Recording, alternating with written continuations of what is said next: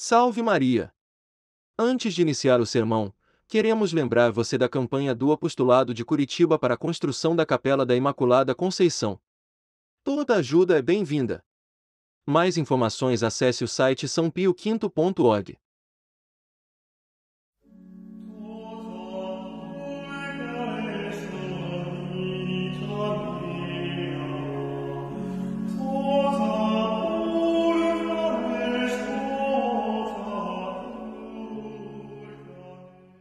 Ave Maria, cheia de graça, o Senhor é convosco. Bendita sois vós entre as mulheres, e bendito é o fruto do vosso ventre, Jesus.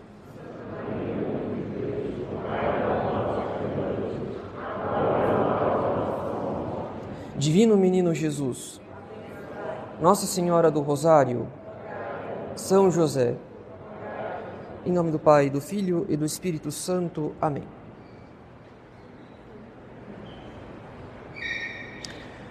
Caros fiéis, nós temos uma importante batalha a travar em nossa vida católica, que consiste em substituir os estereótipos por princípios. De fato, a vida católica é feita de princípios. São os princípios que devem governar, que devem reger a nossa vida católica. E esses princípios vêm tanto da revelação divina quanto da própria lei natural.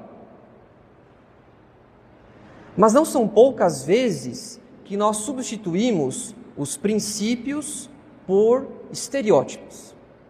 Ou seja, por uma noção superficial, quando não falsa, da vida católica. Aliás, vale insistir que as redes sociais colaboram poderosamente para a formação dos estereótipos. Pois, como a linguagem do mundo virtual é rápida e curta, torna-se mais difícil para os sacerdotes formar os católicos em princípios sólidos, na medida em que a tendência geral da sociedade é preferir os conteúdos rápidos e curtos. Então, se por um lado nós sacerdotes devemos nos adaptar de algum modo à linguagem do mundo virtual, sob o risco de perder almas para nosso Senhor, por outro lado, caros fiéis, nós devemos tomar o máximo cuidado para não ceder em nossos princípios e tampouco cair nos estereótipos, para que a nossa vida católica não seja uma espécie de caricatura da tradição, quase que uma questão de moda, ou seja, algo de pouca consistência e muita aparência. E um dos pontos que mais sugere aos olhos dos outros que a nossa adesão à tradição da igreja não passa de uma moda, um dos pontos que costuma suscitar disputas entre os próprios fiéis e que termina por afastar certos católicos de um apostolado tradicional é justamente a modéstia. A modéstia, caros fiéis, é uma virtude pouco compreendida e da qual se costuma fazer muitos estereótipos. Portanto, é do nosso dever, se quisermos ser católicos fiéis à tradição da Igreja, é do nosso dever recorrer à tradição da igreja e ouvir o que essa mesma tradição tem a ensinar-nos a respeito da modéstia. E para nossa surpresa, caros fiéis, quando o doutor comum da igreja, isto é, quando Santo Tomás de Aquino trata da modéstia, ele não parte de uma consideração sobre o quanto de pano as vestimentas devem ter para que sejam modestas, ou sobre quais partes do corpo devem estar cobertas. É certo que essas regras são necessárias para a vida virtuosa, mas Santo Tomás não parte desse ponto. Na verdade, caros fiéis, quando Santo Tomás trata da modéstia, ele trata antes de tudo do lugar que a virtude da modéstia ocupa no edifício das virtudes cristãs. Pois, segundo o doutor comum da igreja, assim como a temperança é uma virtude que modera, que tempera as paixões veementes, como o desejo de comer e de beber, a modéstia, por sua vez, é a virtude que modera as paixões medíocres, ou seja, aquelas paixões que são menos difíceis de moderar. E afinal, caros fiéis, a experiência nos ensina a nós todos que é difícil parar de comer quando experimentamos de um prato muito saboroso, que é conforme o nosso paladar. Então, essa paixão veemente é moderada pela virtude da temperança, sendo que as demais paixões, as paixões medíocres, que são menos difíceis de moderar, essas são reguladas por uma outra virtude, que é filha da temperança, ou seja, a modéstia. E isso explica o nome que essa virtude recebe, porque é próprio da virtude da modéstia dar modo em todas as coisas. A modéstia, portanto, modera, dá modo em todas as coisas, mesmo nas coisas mínimas. Pois mesmo as coisas mínimas não estão isentas de uma moderação da virtude. Nesse sentido, Santo Tomás nota que há quatro matérias para a modéstia, ou seja, há quatro espécies, há quatro tipos de paixões menos veementes que devem ser moderadas por essa virtude. A primeira paixão da nossa alma que deve ser moderada é o desejo de excelência, para que a alma não caia na soberba. Sendo que a virtude que modera o desejo de excelência é justamente a humildade. O que significa, caros fiéis, que a virtude da humildade, uma das virtudes mais fundamentais para a vida espiritual, nada mais é do que um tipo de modéstia. Portanto, a humildade é um tipo, uma espécie de modéstia. A segunda paixão da nossa alma, que deve ser moderada, é o desejo de adquirir ciência, o desejo de adquirir conhecimento, para que a alma não caia na curiosidade desordenada. Sendo que a virtude que modera o desejo desordenado, enfim, o desejo de adquirir ciência é a estudiosidade.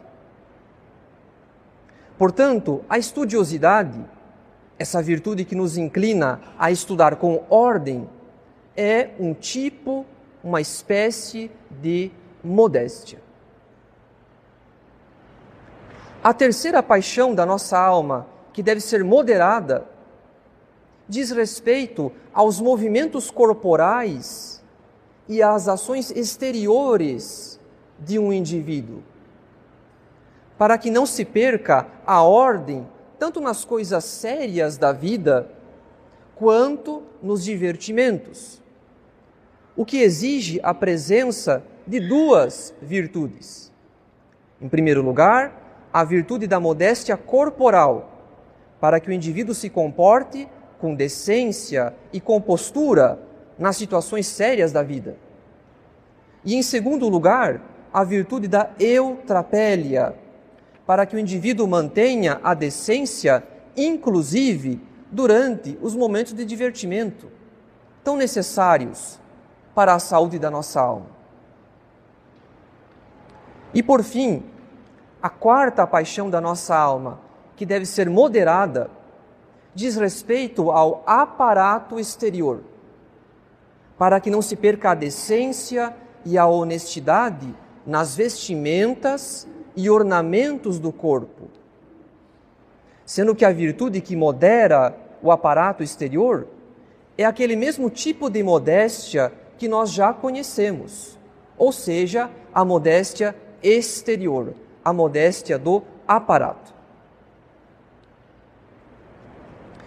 Em resumo, caros fiéis, uma vez que a modéstia é a virtude que modera as paixões menos veementes, isso quer dizer que nós não devemos separar a modéstia exterior, isto é, a modéstia no aparato exterior, nas vestimentas e ornamentos do corpo.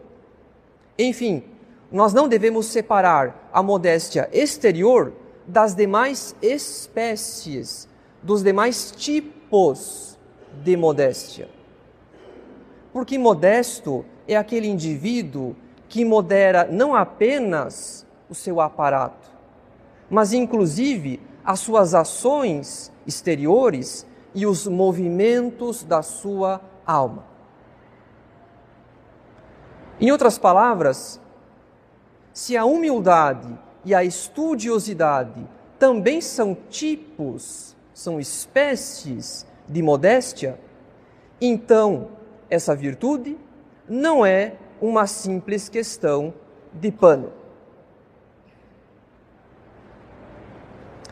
A consequência, caros fiéis, é que se a modéstia modera tanto as ações exteriores quanto os movimentos da alma, então a vestimenta modesta deveria ser o sinal de uma ordem interior, de um domínio de si, domínio sobre as próprias paixões, ou seja, sinal de um combate espiritual contra esse nosso espírito caprichoso e egoísta que procura a consolação em todas as coisas e foge do menor esforço e do menor sofrimento. Então não basta que uma moça se vista bem para que ela seja modesta no sentido pleno dessa virtude.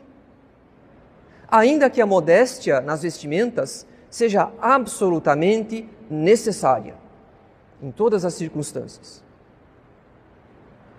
A diferença, caros fiéis, é que essa modéstia exterior deveria estar acompanhada de um comportamento decente e respeitoso, de um comportamento humilde e moderado, que são sinais de uma ordem interior, de um domínio de si, domínio sobre as próprias paixões, ou seja, sinais de um combate espiritual. Então é por causa da ausência dessa ordem interior que se obtém pelo combate espiritual, é por causa da ausência dessa ordem interior que a virtude da modéstia se torna odiosa e, inclusive, motivo de escândalo para tantos católicos. Porque quantos católicos observam uma verdadeira cruzada da modéstia na porta da igreja ou nas redes sociais, sendo que essa cruzada da modéstia, não raras vezes, é acompanhada de um mau espírito, ou seja, de um espírito de intriga entre as próprias moças do apostolado, de juízos e suspeitas temerárias, dentre outras misérias. Então, o que deveria ser um bem para o apostolado o que deveria ser um apoio para o trabalho do sacerdote, torna-se um contratestemunho, por causa da desordem de comportamento de quem deveria dar o bom exemplo. É essa falta de bom exemplo que procede da ausência de uma modéstia interior, da ausência de humildade. Enfim, é essa falta de bom exemplo que torna a modéstia exterior odiosa para tantos católicos, quando deveria ser uma virtude tão bela e tão fácil de ser praticada. Uma virtude pela qual a Santíssima Virgem em Fátima manifestou uma atenção particular. E tudo isso se torna ainda mais grave se considerarmos um outro, um outro comentário de Santo Tomás. Quando ele ensina que a modéstia corporal, ou seja, a modéstia nas ações exteriores, serve de algum modo para o bem do próximo, para a edificação do próximo. O que significa que o bom comportamento, o bom exemplo, deveria ser um sinal de caridade e de amizade para com o próximo.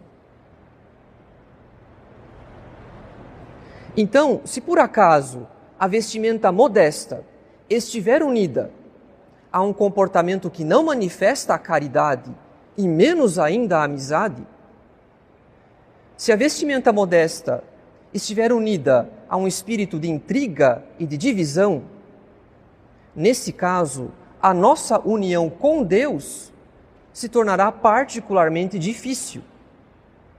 Pois, como diz São João em uma de suas epístolas, se alguém disser amo a Deus, mas odeia seu irmão, é mentiroso. Porque aquele que não ama seu irmão, a quem vê, é incapaz de amar a Deus a quem não vê. Além disso, a modéstia nas ações exteriores é um sinal não apenas de caridade para com o próximo, mas de veracidade. Porque o homem veraz é aquele que se manifesta em suas palavras e ações exatamente conforme aquilo que ele é no seu íntimo. Portanto, também nesse sentido, se por acaso a vestimenta modesta estiver unida a um comportamento duplo, próprio de pessoas que dizem uma coisa para uns e outra coisa para outros e depois negam que tenham dito isso ou aquilo. Enfim, se a vestimenta modesta estiver unida a um comportamento mentiroso, mais uma vez, a nossa união com Deus se tornará particularmente difícil. Pois, como disse nosso Senhor a Pilatos, todo o que é da verdade ouve a minha voz. Então, o que fazer agora, caros fiéis? Seria o caso de abandonar a virtude da modéstia para evitar maiores escândalos? Certamente não.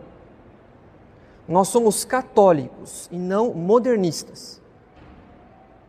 Nós não iremos, em hipótese alguma, renunciar à modéstia no aparato exterior sob a desculpa de que Deus vê o coração, ou então sob a desculpa de que o que importa são as intenções.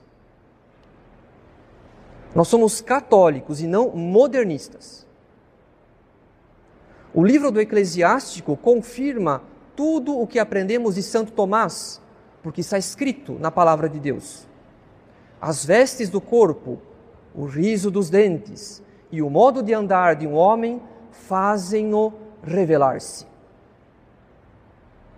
Portanto, se alguém tem um coração virtuoso, se alguém modera as próprias paixões com auxílio da graça, o amor desse indivíduo pela virtude irá naturalmente incliná-lo a praticar a modéstia também nas ações e movimentos do corpo, assim como no aparato exterior.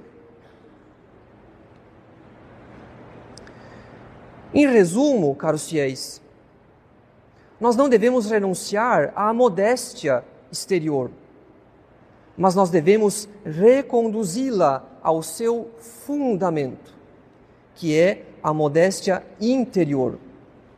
Pois, como ensina Santo Tomás, ele diz: a modéstia dos movimentos corporais requer a moderação das paixões interiores. Então, se o fundamento da modéstia exterior é a modéstia interior, ou seja, a ordem interior, o domínio de si, o domínio sobre as próprias paixões, agora nós já sabemos que a humildade é uma espécie, é um tipo de modéstia interior. Porque a humildade modera o desejo de excelência e impede que a alma caia na soberba. Então a humildade é um dos fundamentos da modéstia interior. Em contrapartida, caros fiéis, a soberba é a causa mais profunda de todas as nossas desordens e da ausência de uma verdadeira modéstia.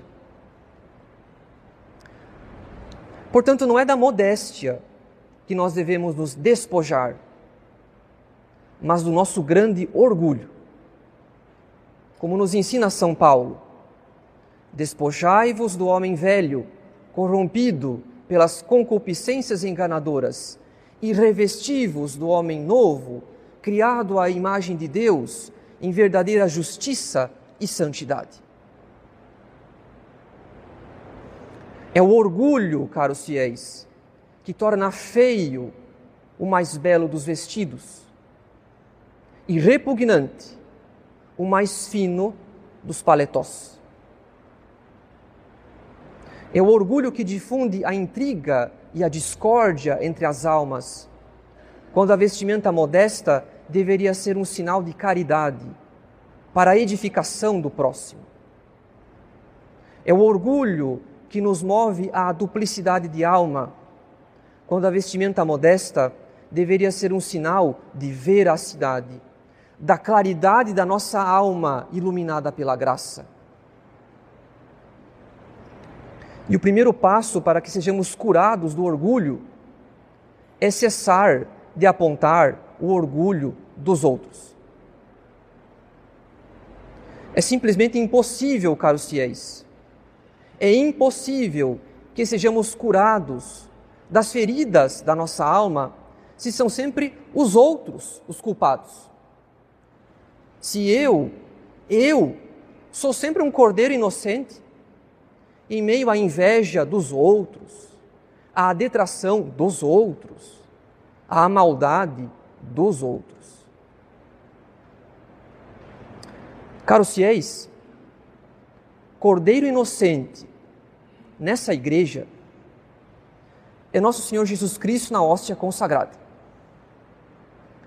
Mas ele pode nos lavar no seu sangue preciosíssimo.